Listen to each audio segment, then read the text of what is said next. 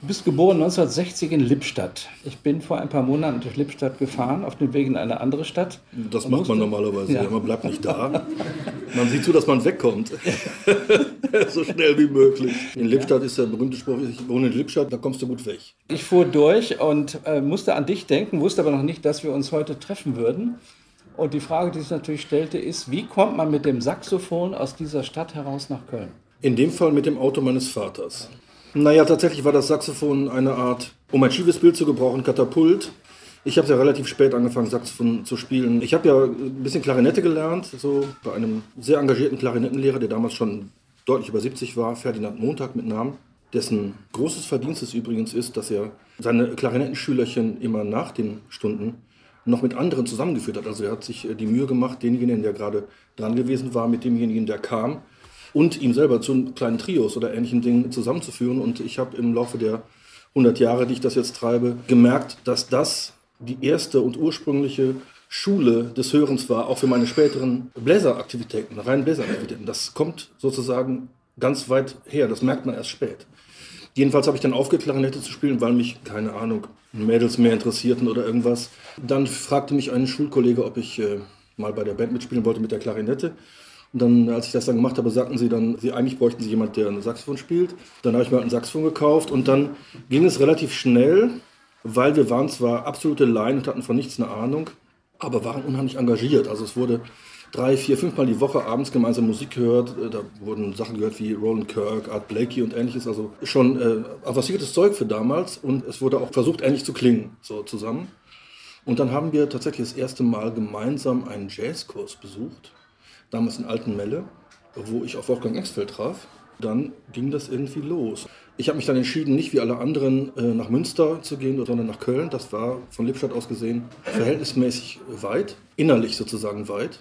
Und als ich dann am Klofigplatz ankam, wo meine erste Wohnung war, und mein Vater dann endlich fuhr, der mich hingebracht hatte, mit den Worten Tschüss Filius, glaube ich, er sagte immer Filius, wenn es irgendwie ernst wurde, hatte ich das Gefühl, ich bin tatsächlich irgendwie angekommen also in der Fremde angekommen sozusagen. Irgendwo, wo ich diesen verschissenen Kontrollmechanismen, die ich in Lippstadt erlebt hatte, nicht mehr ausgesetzt war.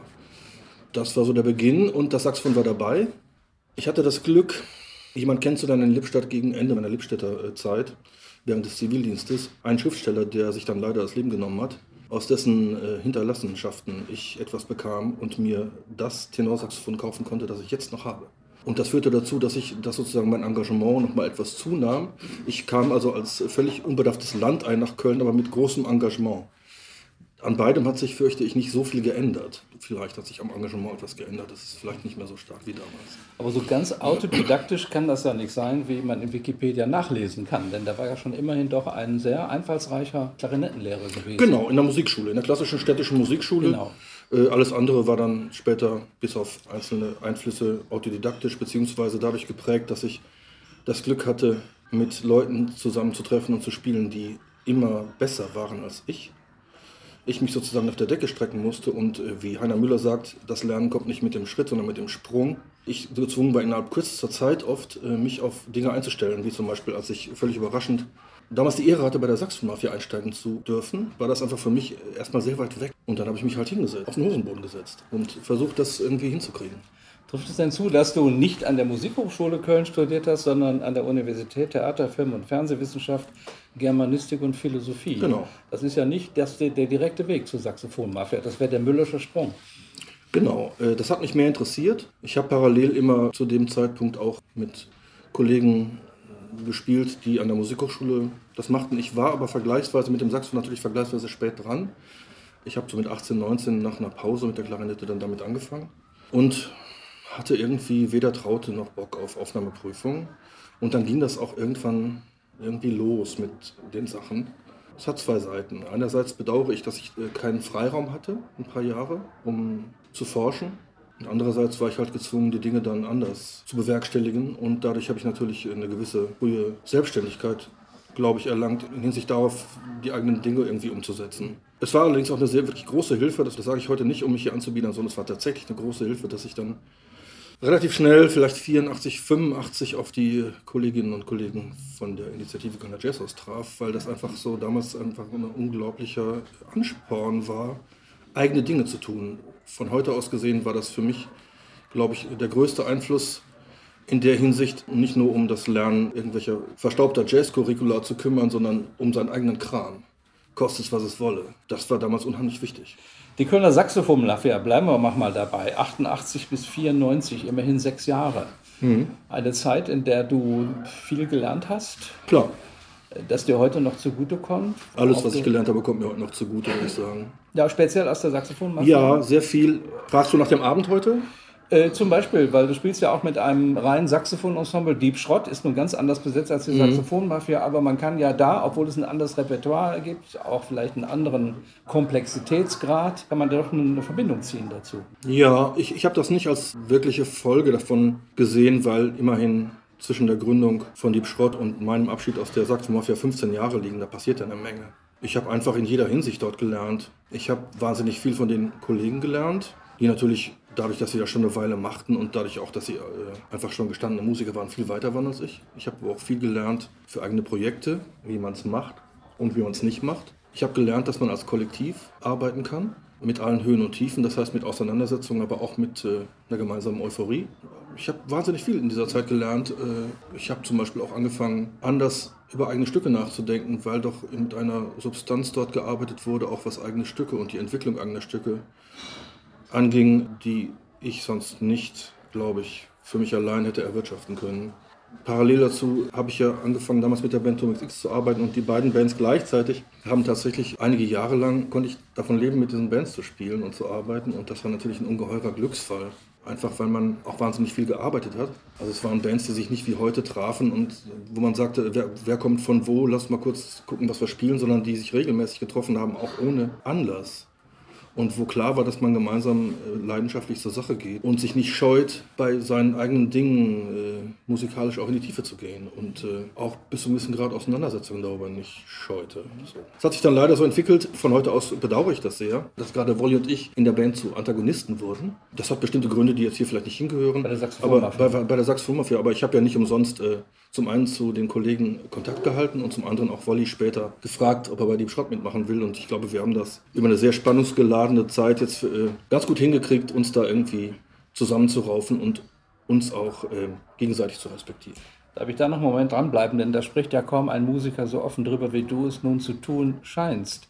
Was heißt das, äh, Auseinandersetzung, Antipoden sein? Fühlt man das auch auf der Bühne oder ist man auf der Bühne in der Lage, davon zu abstrahieren? Im Gegenteil, Wolli und ich waren auf der Bühne, das sagten wir eigentlich beide immer, äh, waren wir unheimlich gut miteinander. Immer. Aber außerhalb der Bühne war es oft sehr schwierig. Ich glaube, das hängt mit etwas zusammen, das ich in meinem Leben öfter erlebt habe, nämlich mit Auseinandersetzungen zwischen Leuten, die aus einem Arbeiterhintergrund kommen und Leuten, die aus einem kleinbürgerlichen Hintergrund kommen. Ich glaube, es hat ganz einfache Gründe, die gar nicht mit der Musik zu tun haben, sondern mit einem irgendwie grundsätzlichen Misstrauen gegenüber einem Politikersohn, der aus Lippstadt daherkommt, wenn man aus, weiß ich nicht, stammt, Nippes oder was, und aus einem Arbeiterhintergrund kommt. Ich glaube, es hat eher mit so einem Gefüge zu tun, ohne das jetzt zu sehr vereinfachen zu wollen. Ich will ja auch nicht Küchenpsychologie aussprechen, aber es hat, glaube ich, mit so einer, mit so einer Art von Anderssein, anders sprechen, anders ticken zu tun. Das verhindert, dass man über ein gewisses Maß hinaus zueinander wirklich Vertrauen fasst. Das heißt nicht, dass man nicht zusammen Musik machen kann. Das heißt aber, dass man vielleicht nach einer gewissen Weile in einer Band, die so eng ist, äh, Schwierigkeiten miteinander bekommt.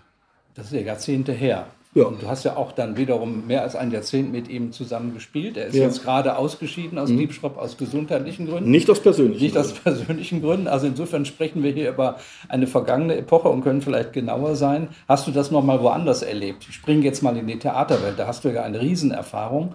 Mein Eindruck ist, die Theaterleute ticken sowieso völlig anders als die Musikleute. Aber die ticken nur. ja.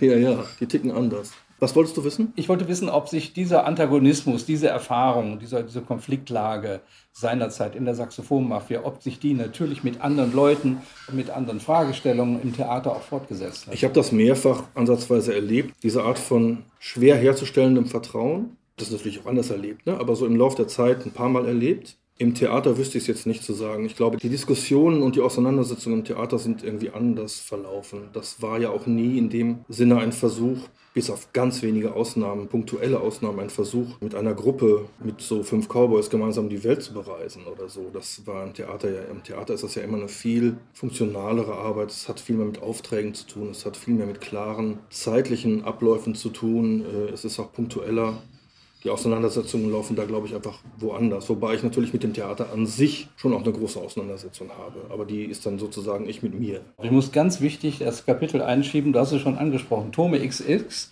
Tome Dos Equis, muss man sagen, ist eine äh, mexikanische Biermarke, wenn ich es weiß. Äh, nimm das mit den zwei Kreuzen. Wie Corona. Ja, okay. Von 1987 bis 1998. War das im Rückblick auch eine glückliche Band? Für mich persönlich war das der absolute Glücksfall. Es ist äh, hinsichtlich der Genauigkeit der Zusammenarbeit und hinsichtlich der, ich würde mal sagen, Besessenheit, mit der wir gemeinsam an bestimmten Dingen gearbeitet haben, glaube ich, in meinem Leben einmalig. Also das, was ich, wo ich damals dachte, aha, hier fangen wir jetzt an, wusste ich nicht, dass es schon das Ende der Fahnenstange war in dieser Hinsicht das war schon äh, in Hinsicht auf Intensität, glaube ich, für mich im musikalischen Bereich in der Summe einmalig, wobei da viele Dinge eine Rolle spielen. Ne? Das äh, ist jetzt nicht nur rein innermusikalisch, da habe ich auch andere intensive Erfahrungen gemacht. Aber die Gleichzeitigkeit von, kann es gar nicht genau sagen. Ich glaube, es war ein Glücksfall von von Leuten, die zu einem bestimmten Zeitpunkt eine bestimmte Arbeitsweise zu einem bestimmten Thema gemeinsam gesucht haben oder so. Und dadurch hat sich dann auch entwickelt, dass wir auch gut miteinander klarkommen. Aber das war, ich meine jetzt gar nicht so platt im Sinne von, wir waren vier Freunde oder so, da es auch diverse Auseinandersetzungen gegeben. Aber ähm, für mich persönlich ging die, als Spieler, aber auch als Schreiber, ging die Intensität in der Besetzung nochmal etwas tiefer. Das hängt das aber auch damit zusammen, dass wir das natürlich entwickelt haben. Bei der Sachsen-Mafia kam ich ja in einen bestehenden Kosmos und äh, versuchte meinen Platz da zu finden. Das ist natürlich eine vollkommen andere Situation. Das eine spricht nicht gegen das andere. Ich würde dem zustimmen. Ich habe es heute nochmal gehört und fand auch Turm XX war eine wirklich konzeptionell ganz starke Band. Um mit deinen Worten zu sprechen, habe ich in einer der CD gefunden, ein kleines Zettelchen. Zitat der Grauf, Stücke kompakt machen, Leute im Unklaren lassen, was mit dem Stück passieren könnte. Und ich erinnere noch daran, dass ihr auch gestylt auf die Bühne kamt. Nicht den Räuberzivil, sondern wenn ich mich recht erinnere, ordentlich gekleidet, um nicht zu sagen festlich gekleidet. Die Zeit schrieb damals Modern Jazz im Kamelhaarsacko. Wie hieß er? Heidkamp?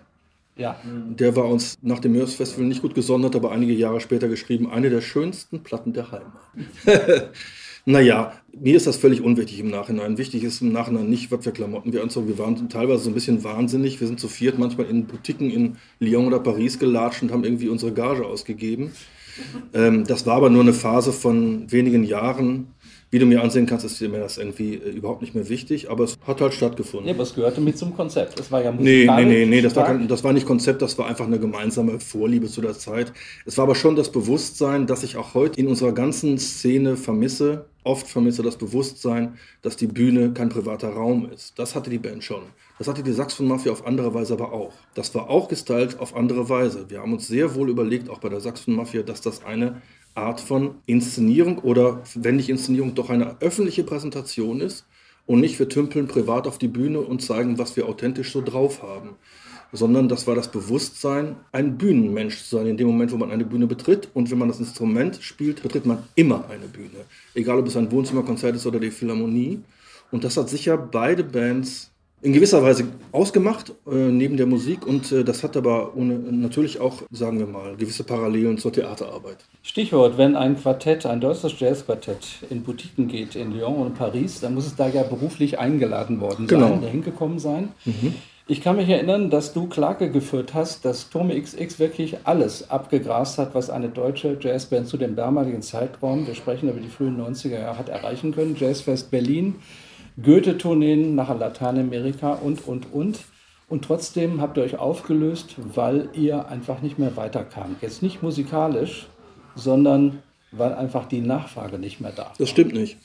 Mhm. Erinnere ich mich falsch? Ja, äh, ich kann mich ganz genau daran erinnern, dass in der Band eine Entscheidung getroffen wurde. Und zwar die Entscheidung, dass wir das Gefühl hatten, zu dem Thema, zu dem wir angetreten waren, nämlich, sagen wir mal, runtergebrochen, wie klingt ein pianoloses Quartett zu unserer Zeit oder so, dass wir zu dem Thema den Eindruck hatten, alles gesagt zu haben, was uns zur Verfügung stand. Darüber haben wir gesprochen damals, das weiß ich.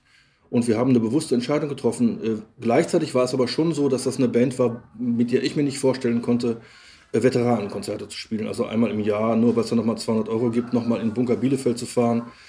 Das war nicht so unser Ding. Das war schon immer eine Band der klaren Töne, Worte und Entscheidungen. Es war aber eine Entscheidung. Und zwar eine inhaltliche Entscheidung in erster Linie und keine aufgrund von Frust. Das ist aber natürlich so, das ist, aber geht ja nicht nur Thomas X so, das geht jedem so in dieser Szene, glaube ich. Vielleicht ist es heute ein bisschen anders, das vermag ich vielleicht nicht vollständig zu beurteilen. Aber es ist schon so, dass man, äh, dass das Ende der Fahnenstange, wenn man diese Dinge gemacht hat, erreicht ist und man sich dann natürlich fragt, was kommt. Also wobei es natürlich nicht nur um Erfolg geht oder so. Auch das ist ja kein Erfolg, es ist kein pekuniär zählbarer Erfolg. Es ist ja, wir, wir reden über Nischen, ja, jetzt nicht über, über das, was andere Leute als Erfolg bezeichnen würden. Aber es ist natürlich trotzdem so, dass man sich nach Perspektiven fragt. Äh, und die haben wir aber, glaube ich, bei der Band und auch bei der Saxophon Mafia auch, nachdem ich ausgestiegen war, ich glaube, die Bands haben die Perspektiven schon immer im Inhaltlichen gefunden. Ich finde das im Nachhinein immer noch gut, dass wir nach, nach ziemlich genau zehn Jahren gesagt haben, okay.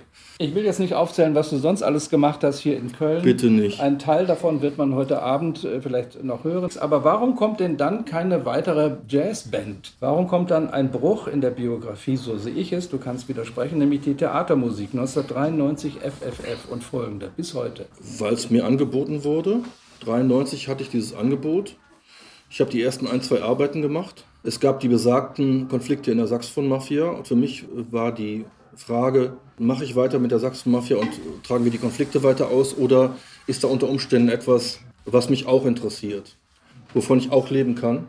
Nun hatte ich das Glück oder das Pech, auf Frank-Patrick Steckel zu treffen, den damaligen Intendanten des Bochumer Schauspielhauses, an dem ich äh, angefangen habe, Musiken zu machen.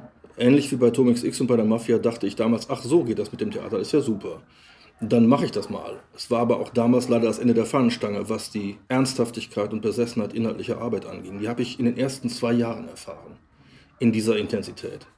Dann hat Steckel aufgehört und dann stand ich halt da. Es ist nicht so bruchlos mit den, mit den Theaterarbeiten. Es gab nach 94, 95 einen Bruch, weil Steckel in Bochum aufhörte. Dann gab es aufgrund von Leuten, die auch dann in Bochum gewesen waren, neue Aufträge ab 98. Dazwischen habe ich ein paar eigene Projekte gemacht, die, also da ist nicht nichts passiert, da sind durchaus mehrere eigene und auch relativ äh, aufregende und auch große Projekte entstanden, aber halt keine Working Band. Ich glaube, es war mir einfach in dem Moment nicht so danach. Ich weiß gar nicht warum. Es ist aber auch so, dass mich natürlich dieses intensive Spielen und Schreiben für eine eigene Band und so in, in der Phase vielleicht einfach nicht mehr so interessiert hat. Es kamen einfach andere Einflüsse und andere Möglichkeiten. Mein Gott, irgendwie jemand bietet dir eine Arbeitsmöglichkeit und sagst halt ja. Das ist ja nicht alles so von mir konzipiert. Das sieht im Nachhinein immer logisch aus. Im Moment bist du ja nur du selbst und denkst, mache ich es oder mache ich es nicht. So, ja gar nicht einen Plan. Ich habe keinen Lebensplan, habe ich nie gehabt. Ein äh, bekannter Theaterkritiker, den möchte ich zitieren, in Deutschland Radio Kultur, Raulf, einer der erfahrensten Handwerker dieser sehr besonderen Kunst, nämlich der Theatermusik. Handwerk hast du da gelernt in den, in den beiden Jahren? Nee, das in, in Bochum? Nein, das ist, äh, ich habe jetzt ungefähr 100 Arbeiten am Theater gemacht, knapp 100 würde ich sagen. Und dazu noch Filmmusiken, Musiken für Tanz und so weiter. Das entsteht mit der Zeit, man lernt das Handwerk nicht wie ein vielleicht Elektriker, wo man einfach zwei Jahre arbeitet. Nichts gegen Elektriker, das wird bei denen auch Work in Progress sein, aber die, sozusagen die grundsätzlichen Dinge. Und dann kann man das irgendwie, das ist bis heute jedes Mal bei jeder Inszenierung, die man begleitet, beschallt, eine neue Herausforderung und es ist auch jedes Mal eine andere Aufgabenstellung. Worin man routinierter wird, ist äh, mit der Tatsache klarzukommen, dass man in einer bestimmten Zeit ein bestimmtes Ergebnis abliefern muss und am Anfang nichts in der Tasche hat. Also ist es oft so, dass ich zwar Vorgespräche mit dem Regisseur oder mit dem Team habe, aber bei der sogenannten Konzeptions- oder Leseprobe, bei der Probe, bei der die konkrete Arbeit mit den Schauspielern losgeht, nur ganz grobe Ideen habe und erstmal etwas zur Verfügung stelle, was mit der Musik am Ende noch nicht unbedingt viel zu tun hat. Und dann begleite ich diesen Prozess in unterschiedlichster Form. Das kommt auf die jeweilige Inszenierung an und weiß am Anfang schon, in sieben Wochen muss was auf der Bühne zu hören sein, das nicht nur die Inszenierung stützt, sondern das einfach von mir erfunden werden muss.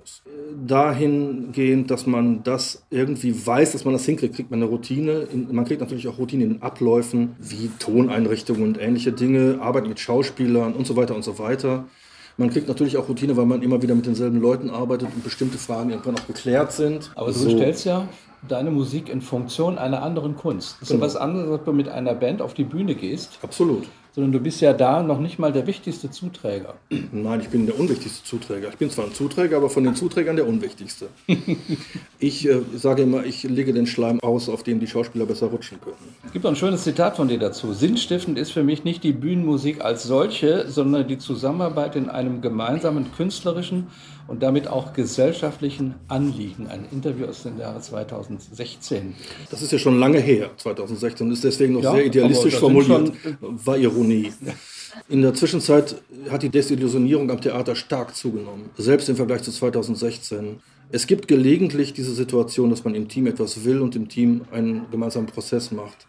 Aber bei 85 Prozent der Arbeiten ist man als Musiker Dienstleister. Und ich muss auch sagen, dass es mir im Laufe der Zeit auch geschadet hat, was Musik angeht, weil man selber anfängt, über Musik zu funktional nachzudenken. Und das, was wir eigentlich wollen, ist ja eine Musik, die sozusagen für sich spricht oder die den Wert in sich irgendwie hat. Das ist, glaube ich, unsere Sehnsucht als Musiker.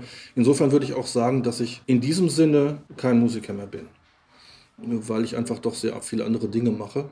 Das ist aber doch ein bisschen sehr kokett jetzt. Nein, das ist nicht kokett, das ist eher melancholisch. Ich meine es überhaupt nicht kokett. Äh, ich weiß genau, was ich kann und äh, auch was ich nicht kann. Ich weiß genau, was ich dafür investiere, Musiker zu sein, was ich nicht investiere. Und ich weiß, dass viele Kollegen, auch jüngere Kollegen, für die Musik selber viel mehr investieren als ich. Was ich investiere, ist, ist dann halt auf eine andere Ebene oder in andere Arbeiten oder in andere Arbeitsweisen geflossen. Ich investiere nicht weniger, aber anders. Ne? Also es ist einfach was anderes, ob man bei Theaterproben dabei sitzt und sich Gedanken macht und Notizen macht und sich überlegt, wie das klingen kann und danach schon bei der Zugfahrt versucht, eine Lösung für Situationen und für Probleme zu finden, ist was anderes, als ob man sich überlegt, wie spiele ich morgen einen geraden Ton.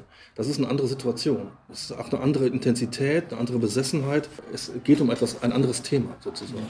Wir überspringen mal einige Dinge, unter anderem die ganzen Hörspiele, die du mitgemacht hast, die du auch mitgeschrieben hast und kommen zu dem, was dich noch mehr ins Theater reinbringt, nämlich ein eigenes Stück, wo du als Theaterautor aufgetreten bist, in Erscheinung getreten bist, nämlich Freies Werkstatttheater Köln 2018, Margarete oder Der blutende Wald. Mhm. Ähm, das muss dann nochmal ein eigener Schritt gewesen sein. Ja und nein. Zum einen gab es ja ein erstes Stück in, am Landestheater in Marburg vorher schon. Und das Schreiben begleitet mich länger als das Musikmachen. Im Grunde genommen ist mein Lebenstraum Schreiben. Seit ich, keine Ahnung, 14 war, 15 war. Die Musik ist für mich, äh, ist zu einem gewissen Grade fremde Kunst geblieben.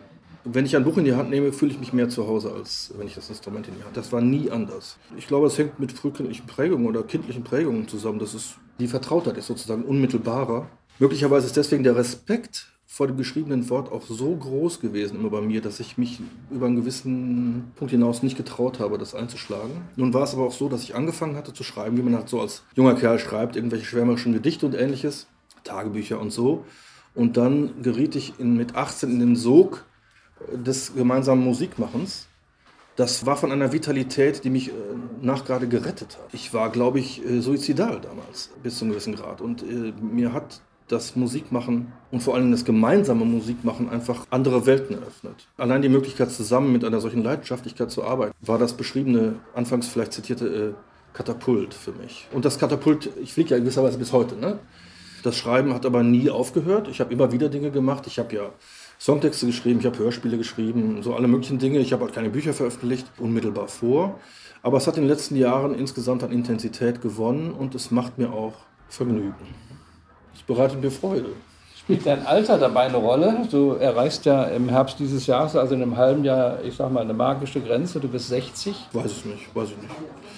Also, um, um auf das Stück zurückzukommen, es gab schon länger mit einem Regisseur zusammen das Anliegen, nicht nur funktional als Musiker zu arbeiten. Ich habe immer auch so eine Art Schattendramaturgie gemacht bei seinen Stücken und wir hatten immer schon das Gefühl, wir müssen einfach projektweise zusammenarbeiten. Und dann haben wir uns mal ein Thema vorgenommen in Marburg, gab uns die Möglichkeit, zum Thema Bartleby zu arbeiten. Kennt ihr, kennt ihr das Buch? Bartleby? Das ist dieser so ein Büroangestellter, der sich irgendwann weigert, seine Arbeit zu machen und dessen Weigerung immer weiter zunimmt, bis er stirbt. Also das nur ganz kurz, das ist nur ganz kurz abgerissen.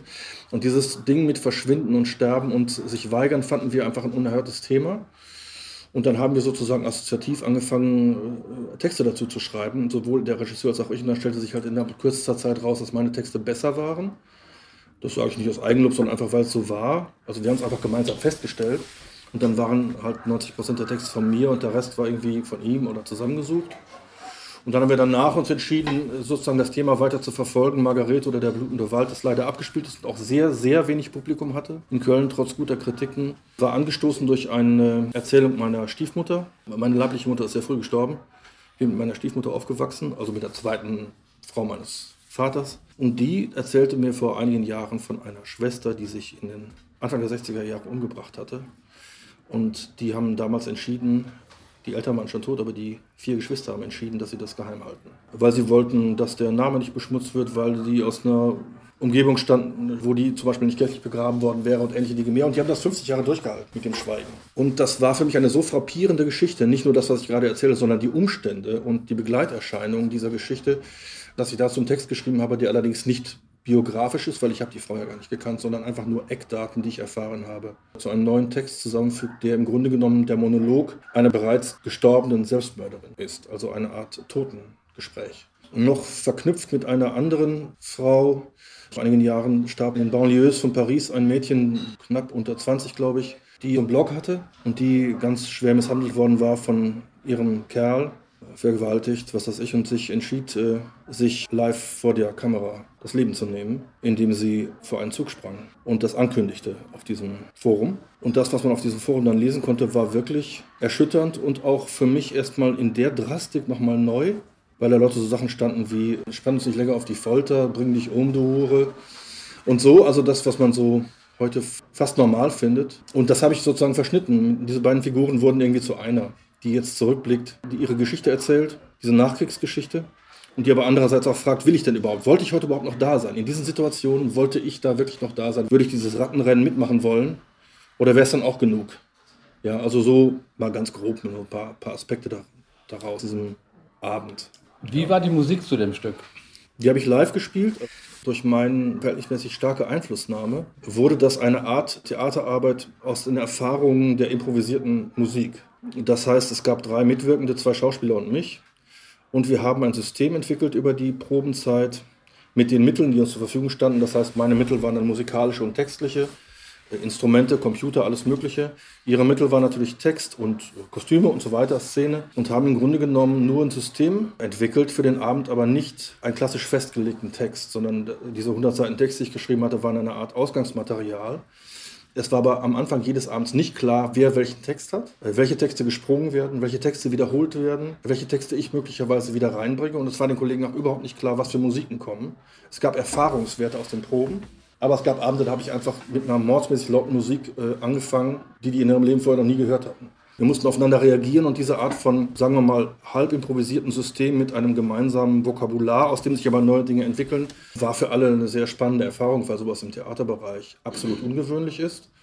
Aber in dem kleinen, sagen wir mal, Laborzusammenhang, den wir da hatten, für uns jetzt erstmal gut funktioniert hat und für die paar Leute, die es sehen wollten, auch. Du bist ja in gewisser Hinsicht nie von Lippstadt richtig losgekommen, denn seit Doch, das bin ich. Ja. aber sowas von. Das, das, mag ja sein, mental, aber immerhin, es gibt eine ganze Reihe von Projekten. Seit 2003 mhm. bist du dafür eine gewisse Lichtpromenade verantwortlich mhm. und hast ja gerade darüber gesprochen, über dieses Projekt Heimatkunden. Ja, mhm. heimat.kunden.de. Ja. Auch da gibt es einen Blog von dir, wo du dich also auch zu politischen Fragen äußerst. Unter anderem hast du jetzt sehr aktuell darauf hingewiesen, dass äh, wenn man äh, der Initiative von diversen Bürgermeistern und dem niedersächsischen Innenminister folgen würde, man ein Kind für Lippstadt, wenn man die 5000 Kinder in, in, in Lesbos nach Deutschland bringt, in die sieben Städte, oder in das Land Niedersachsen würde genau, das ist runtergerechnet für Lippstadt, ein Kind übrig. Mhm. Und mich erinnert das so ein bisschen an eine Aktion, die du hier mitgemacht hast vor vielen, vielen Jahren beim Zweiten Golfkrieg, Kein Blut für Öl 1990. Auch da hatte ich den Eindruck, dass du mich dunkel. federführend warst. Mhm. Da gab es auch wenig Publikumszuspruch. Ich will das auch gar nicht jetzt kritisieren. Das waren letztlich dann öffentliche Proben, weil kein Mensch zugehört hat. Es gab eine musikalische Mahnwache, stimmt das? Musikalische Mahnwache, mhm. kein Blut für mhm. Öl, genau. Mhm. Das heißt, also da würde ich, das würde ich da vielleicht abschließend noch gerne ein bisschen was drüber von dir wissen wollen. Denn du trittst immer wieder heraus aus dem Bereich des reinen Ästheten, des reinen ästhetischen Arbeitens, also für die Bühne für das Konzert und für die Schallplatte, eben in der Musik. Im Theater ist es natürlich ganz anders, weil Wort dazukommt, da kommt Semantik dazu und wir haben gerade über dein, dein Theaterstück gehört. Wo kommt das her, dass du versuchst eben sozusagen dich immer auch als Political Animal darzustellen und nicht nur als ein Künstler? Ich versuche mich nicht darzustellen, das ist glaube ich einfach eine Art von Empörung. Wo, von wem ist der Satz? Ich glaube von Tucholsky, wer nicht manchmal den Kopf verliert, hat vielleicht gar keinen. Man kommt nicht umhin. Das mache ich ja nicht aus Spaß. Auch nicht aus Selbstdarstellung. Ich habe den Eindruck, wir müssen uns positionieren gelegentlich und nicht nur unseren Wohlstand hier pflegen. Dieses Projekt Heimatkunden besteht aus verschiedenen Teilen. Es ist ein Jahresprojekt und äh, zentral ist diese Tagebuchstruktur. Das ist jetzt nicht nur ein Blog. Also die, dieser Blog besteht aus jeden Tag ein Buch, jeden Tag ein Klang, jeden Tag ein Text, jeden Tag ein Foto. Alles von mir, beziehungsweise gefunden. Und am Ende werden daraus, also na, nach 2020, werden daraus Künstlerbücher. Es wird eine Klangstation im Stadtmuseum und es wird eine Art Heimatbibliothek, die als komplettes 366-bändiges Ding in die Stadtbücherei wandert. Das ist sozusagen ein Ziel. Das ist nicht nur mein tägliches Vergnügen oder mein, mein Hobby. Und das Zentrum der Sache ist die Beschäftigung mit diesem prekären Begriff Heimat. Nun ist ja Lippstadt, Nolens Wohlens mein Geburtsort und der Ort, in dem ich aufgewachsen bin. Und deswegen habe ich mir überlegt, mal mich dem Thema zu stellen. Das Thema ist wahnsinnig komplex, wahnsinnig schwierig. Es wird oft als wahnsinnig einfach behandelt, ist es aber nicht natürlich. Dazu gehört für mich natürlich äh, immer auch die Frage, wie geht man mit dem anderen um oder mit den anderen. Das ist das zentrale Ding. Wenn man über Heimat nachdenkt, denkt man immer über Grenzen, über Abgrenzungen nach, über Heimat als Kampfbegriff über wir und die oder ich und die anderen und so, diese, das passiert einem ja automatisch. Und, und dann ist es natürlich total naheliegend, äh, wenn man äh, hört, dass jeden Tag Kinder irgendwie äh, in der Türkei in diesen Lagern erfrieren, dass man sich irgendwie mit den Mitteln, die man hat, positionieren muss. Das finde ich einfach nur normal. Es ist jetzt gar nicht, dass ich ein besonderer Homus Politicus bin. Ich bin allerdings jemand, der gerne und viel dazu liest und auch immer jemand, der bei seinen Projekten, ob es ein Theater ist oder sonst wie, versucht, das mit reinzunehmen ins Nachdenken darüber. Also das bedeutet auch zum Beispiel, wie positionieren wir uns als Musiker, entweder allgemeingesellschaftlich, warum machen wir das überhaupt, aber auch kulturpolitisch natürlich, und das ist doch, doch, doch auch was, wovon, sagen wir mal, die Energie der ganzen Initiative Kölner Jazzhaus gezehrt hat. Es war ja nicht nur ein musikalisches Phänomen, sondern vor allen Dingen auch das Phänomen, dass es diesen Glücksfall gab, wo sich Leute zusammengetan haben, eine ganze Reihe von Leuten, denen das Position beziehen mit Musik, aber auch außerhalb der Musik wichtiger waren wichtiger war als die jeweils eigene Karriere. Eine bestimmte Art von Solidarität, eine bestimmte Art auch von Geist, der damals vielleicht auch in der Luft lag, mehr als heute. Vielleicht ist es bei jungen Leuten wieder ähnlich, das kann ich jetzt nicht so gut beurteilen. Aber mein Gott, ich habe Kinder, ich gucke in die Welt, ich kriege die Wut oder die Trauer und da muss man sich dazu irgendwie verhalten. So einfach ist es. glaube Ich. Du hast die äh, oh. Schlussfrage von mir im Prinzip schon beantwortet, deswegen möchte ich darauf verzichten. Vor allen Dingen im Hinblick auf die Uhr. Wir haben noch zwei Minuten bis 20 Uhr. Ich finde, es war eine schöne Runde und bedanke mich herzlich bei Dirk Rauf.